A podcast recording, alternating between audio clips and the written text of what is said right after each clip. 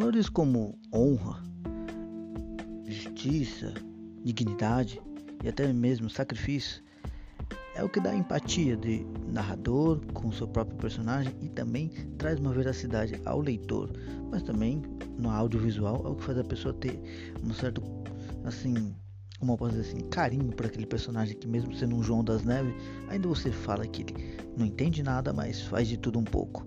E é nisso que hoje esse podcast vai falar, sobre um personagem que inspirou muitos outros personagens sem que você soubesse.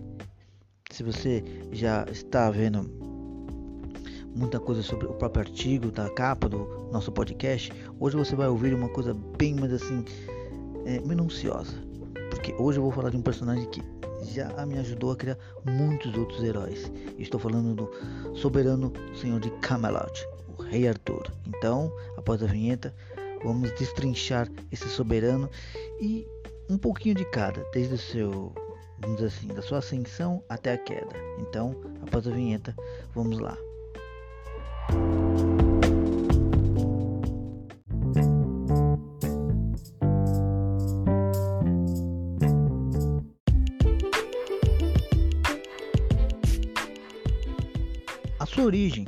Vou pegar numa base das sagas arturianas, porque como é mais na base do conto celta, que sempre dá aquela reformulação histórica, não vamos entrar em detalhes disso. Vamos chegar na parte que a própria influência cristã recriou os moldes do que conhecemos, ou que você conhece, ou que ainda vai ler sobre as sagas arturianas. E nisso, vou pegar ela como base, ok? Então vamos lá.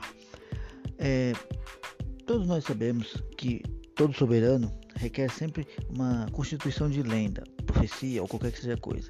E nisso, como dito no podcast passado, Ultra Pendragon, o pai de Rei Arthur, foi lá e fez um, como vou dizer assim, concebeu essa dádiva dessa profecia sobre um amor proibido, uma traição, ok, mas foi regida por um amor entre aspas mútuo, mas que tudo foi arquitetado pelo Margot Merlin, que futuramente seria o seu próprio instrutor. Como nós sabemos, um protagonista não é nada sem seu mentor. Mas claro, isso já é um clichê bem batido. Hoje em dia não sei se você usaria isso. Mas, se você um dia pretende, como eu quero, um dia reescrever as sagas arturianas, por que não? Em questão disso, o rei Arthur, na parte das sagas arturianas, após o seu nascimento, ele é recolhido pelo Mago Merlin e levado para um lugar assim, isolado de tudo. Só que lógico, não isolado do conhecimento que Merlin passaria para ele, como saber ter etiqueta, conhecer vários idiomas, lendas, lugares e até mesmo um pouco da espada, porque por mais que ele não soubesse a esgrima, o Merlin conhecia muitos guerreiros habilidosos a treinar o jovem futuro soberano. E nisso, o soberano, como toda criança que vai crescendo, vai descobrindo um pouco de si e também do tudo à sua volta. E é aí que mora a lenda que traz o garotinho e a pedra da espada.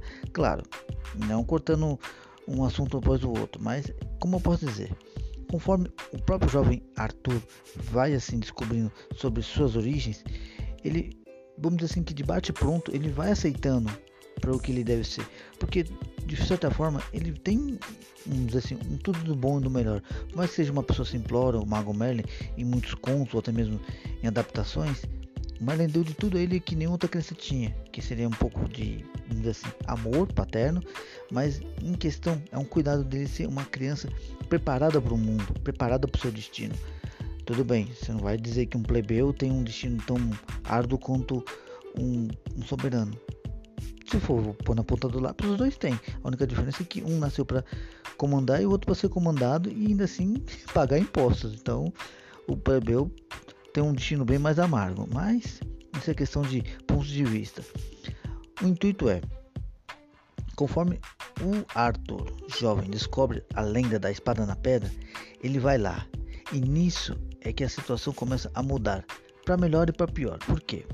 Querendo ou não, o rei Arthur ele já estava predestinado a isso. Só que o problema é outras pessoas sabiam dessa situação e também poderiam trazer isso a benefício próprio ou até mesmo a morte do rei Arthur. Mas é nisso que o mago Merlin serve para ser não somente um tutor, mas um guardião zeloso.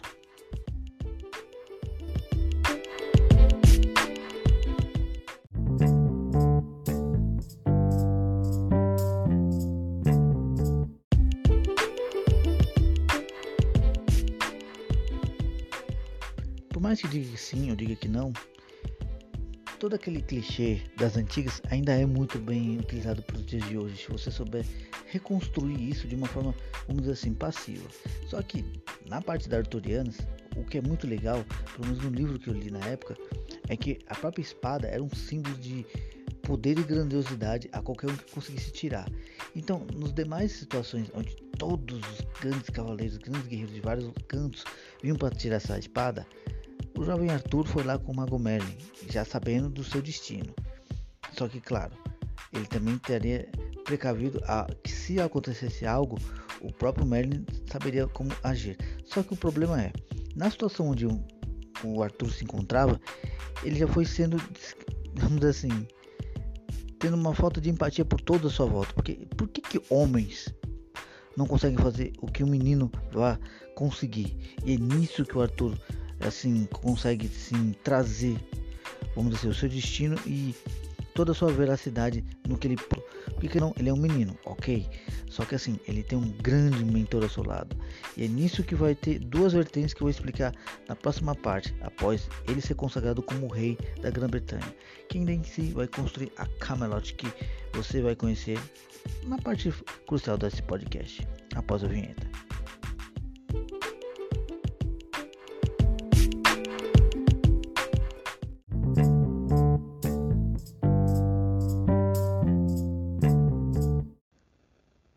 Conforme o jovem Arthur consegue ter sua espada em mãos, boa parte o considera sim soberano, outra já considera um futuro inimigo, ou até que é mesmo uma ameaça, porque, querendo ou não, uma criança com um grande mentor ao seu lado, o que se pode fazer? E é nisso que mora o X da questão. Conforme o próprio Mago Merlin instrui o rei Arthur, ele aos poucos vai ganhando assim espaço vamos dizer assim, um pouco de respeito, mas inclusive o que ele mais precisava, aliados fortes. E é nisso que o próprio rei Arthur, mesmo antes de ser jovem, já recebeu muitas propostas de aliança e até que mesmo de casamento, mesmo antes da sua maturidade. Só que o próprio Mago Merlin instruiu, somente quando for senhor de suas próprias terras e também de seu destino, aí sim se casará com a princesa mais bela. Que aí vamos falar mais para frente. Mas nessa questão, o próprio Arthur ele já travou inúmeras batalhas até ele ter a sua Camelot, ou seu reino, o lar que seja. Só que teve um porém. Quando ele enfrentou a primeira vez um cavaleiro negro que tentou, antes dele, arrancar a espada da pedra, por ódio, vingança, ou qualquer que seja a, a forma de sentimento que você possa explicar, tentou usurpar essa espada do rei Arthur, mas sem antes matá-lo. Só que o problema é, Arthur já era um cara muito mais velho do que quando menino querendo ou não, o Cavaleiro Negro em si não teve êxito em matá-lo, mas teve um êxito entre aspas do que? Destruir a espada, vamos dizer assim, real, que seria do seu pai. Só que nessa Mago Merlin tem sempre uma cartinha na manga ou uma nova bainha.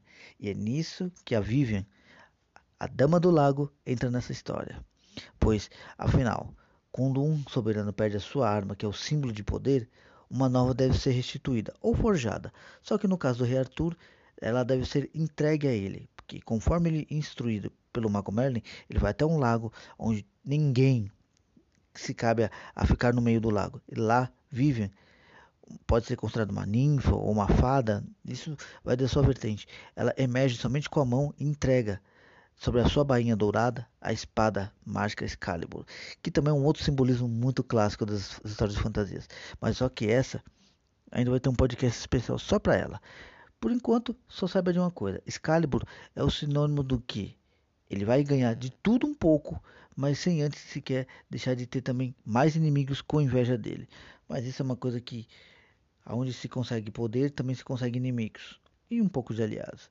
Mas no intuito Rei Arthur conseguiu ter a grandiosidade conforme a Excalibur esteve assim, empunhada para todos os confrontos. E nisso, Camelot estaria dando, é, como posso dizer assim, o ar da graça em ser reconstruída. E vamos falar na próxima prévia um pouquinho.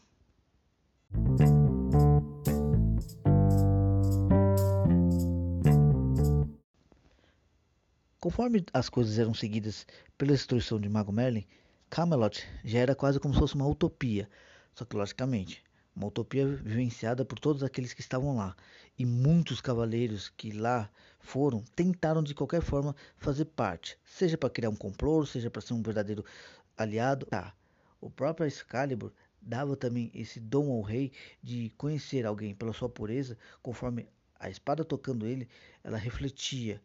Só que lógico, isso é uma coisa que eu vou contextualizar melhor no próximo podcast. Mas também existe, existia outros tipos de, vamos dizer assim, é, não sequer testes, mas assim, aprovações de requinte, como a cadeira proibida na tábua redonda, que ela seria dada depois ao seu casamento, mas não vamos atribular uma coisa em cima da outra. Mas também tinha também testes de honraria como habilidades com arco, com a espada, e nisso muitos foram lá. Só que somente um deles foi o que mais ganhou a confiança e tipo, vamos dizer assim, o amor como um irmão para ele. E o seu nome foi Lancelot. Lancelot do Lago, que também foi instruída pela própria Vivian, a Dama do Lago, a ir até o rei Arthur após a sua, vamos dizer assim, completo amadurecimento. Mas aí é outro podcast. É como se diz, né? Uma vinheta vai chegando a outra. Mas aí vamos agora destrinchar a parte final do que o próprio reator conquistou e nisso chegou a ter até mesmo a sua queda após a vinheta.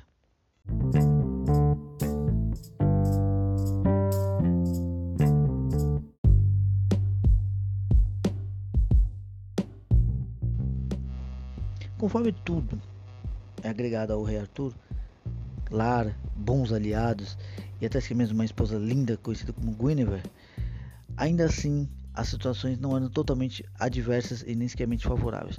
Ela era quase como se fosse uma coisa ambígua entre o bem e o mal, pois por mais que ele tivesse o Mago Merlin como seu grande aliado, o próprio Mago Merlin, aos poucos, criou de seus discípulos, como a própria Morgana, que era meia irmã de Rei Arthur, uma, vamos assim, um elo muito assim perigoso, porque ela sempre tentou usurpar o trono do seu irmão. E nisso até mesmo conseguiu enfeitiçá-lo para conquistar um, um, assim, um, um, filho bastardo que se chamaria Mordred. Guarde esse nome. Requerente a isso, é, o próprio rei Arthur começou a tipo expandir tanto seu território e ganhar tanta fama que também assim um, contingente de cavaleiros que vinham até ele era grandioso, chegando até que mesmo ele ter o, exército mais assim temido. Só que o porém é, nessa trama, num resumo assim, não é spoiler, é, infelizmente o próprio amigo e aliado de, do rei Arthur era um, um, assim, um coadjuvante para destruição do reino, porque querendo ou não, ele tinha um, um amor grandiosíssimo, era quase como se fosse é, um fanatismo do coração, era o crush da vida dele. Só que o porém que a rainha ainda retribuía esse, esse amor, porque querendo ou não, o rei Arthur era tão assim glamouroso, essas coisas, que pela história você acaba pendendo que tipo, por mais que ele tivesse tudo, o próprio rei Arthur ainda se sentia vazio. E na questão é, no meu ponto de vista, nisso que eu entendo que muitas vezes quando as pessoas leem e elas começam a averiguar, é o próprio Merlin que em muitas situações governava a Camelot, porque querendo ou não, o rei Arthur ele só era um imbatível como um, um representante soberano, mas principalmente como um guerreiro lendário, graças a Excalibur que era empunhada por ele, mais ninguém podia usar. Só que claro, isso é uma questão básica. Querendo ou não, quando esse Modred que eu citei, o meio filho dele, foi até o próprio rei Arthur, a sua sagacidade e poder em combate foi tão assim respeitada e temida que o próprio rei Arthur achou melhor ter um aliado, mesmo com, vamos dizer assim, um olhar soturno, do que ter ele como inimigo ou até mesmo um aliado de um futuro inimigo. Nessa questão de idas e vindas, como é de questão assim de praxe, como uma novela mexicana, só que nas situações do, dos anglo-saxões e arturianas e toda essa parafernália toda da Europa, sempre tem aquela situação do que? Por mais que um cara esteja tudo, sempre vai ter uma situação que cria aquela fagulha de, de vamos dizer assim, tragédia. E é nisso que morre esse elo de confiança. Porque o próprio é, Lancelot, após um tempo ter se retirado e descobriu que seu um, assim, casamento, romance assim que não vai entrar em muitos detalhes, foi uma farsa, ele retorna para Camelot e nisso o amor dele fica tão platônico que eles começam a sair às escondidas. E aí que Mordred é como se possa dizer assim, é o carrapato de ferida do, do próprio orgulho do rei Arthur, que demonstra e revela essa traição. Conforme o próprio Lancelot, mesmo sendo um, um bom amigo, ele sabe de seus erros e se retira em questão de é, vergonha, medo. Seu próprio Mordred começa a, culminar e falar: se você deixar esse cara embora, todo mundo vai te chamar de corno. E você sabe como que é, né? Nenhum cara que se preza, que ganha todas as batalhas, quer ter um galho maior do que a sua honra, né? Então, foi tanta injeção de linguiça no, no ouvido do rei Arthur que ele parte com seus cavaleiros, uma grande força armada, para ir até atrás de Lancelot. E nisso, meu amigo, quem que ficou como regente? É, Modred. O cara que, como se pode dizer assim, foi o anjinho maligno do ouvido do rei Arthur, fez tudo aquilo que a própria mãe, Morgana, tramou. E nessa questão, quando o próprio rei Arthur descobriu essa traição, ele teve que retirar a sua campanha para limpar a sua honra e nisso travou uma batalha ferrenha contra o Modred que já tinha outros aliados ao seu, vamos dizer assim, dispor e lutaram até contra o seu próprio soberano. Numa questão, o rei Arthur foi gravemente ferido a quase morrer, só que nisso o rei Arthur conseguiu dar o golpe final em Modred. Em questão, ele veio a falecer antes de seu próprio pai.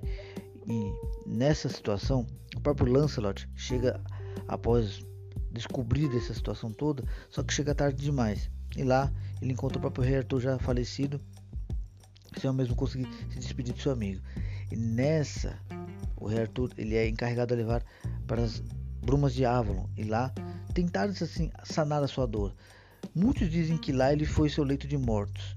Outros contos dizem que lá ele está para se recuperar e quem sabe um dia quando a Inglaterra precisar, a Grã-Bretanha precisar de um soberano para livrar o mundo do mal, ele retorna com a sua Excalibur e alguns seus cavaleiros que foram com ele. Só que, claro, tudo é uma vertente de um ponto de vista de situações que possa ser ou não ser assim fidedigna ou até mesmo assim gosto do seu cliente. Mas a questão é, o Rei Arthur, por mais que seja aquele clichêzão, tem que ver uma coisa. Para a época, ele era tipo o exemplo da do ápice maior do, do que ser um soberano, um, um cavaleiro digno e se quer mesmo é, um exemplo a tudo que é bom e justo.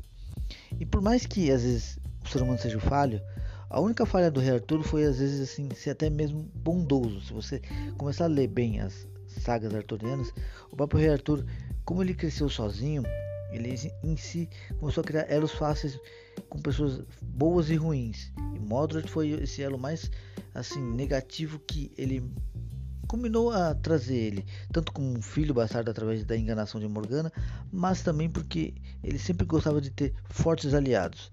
Em questão, nisso que você como escritor deve sempre ter em mãos, e você também como leitor, que toda história ela tem um ponto de início, meio e fim, só que são os enxertos, as tramas, os picos dramáticos, a própria aglomeração de situações e necessidades e os plot twists que vão criando, é, como eu posso dizer assim, uma combinação de um, um, enredo que você fala ficou bom ou pode ser melhor.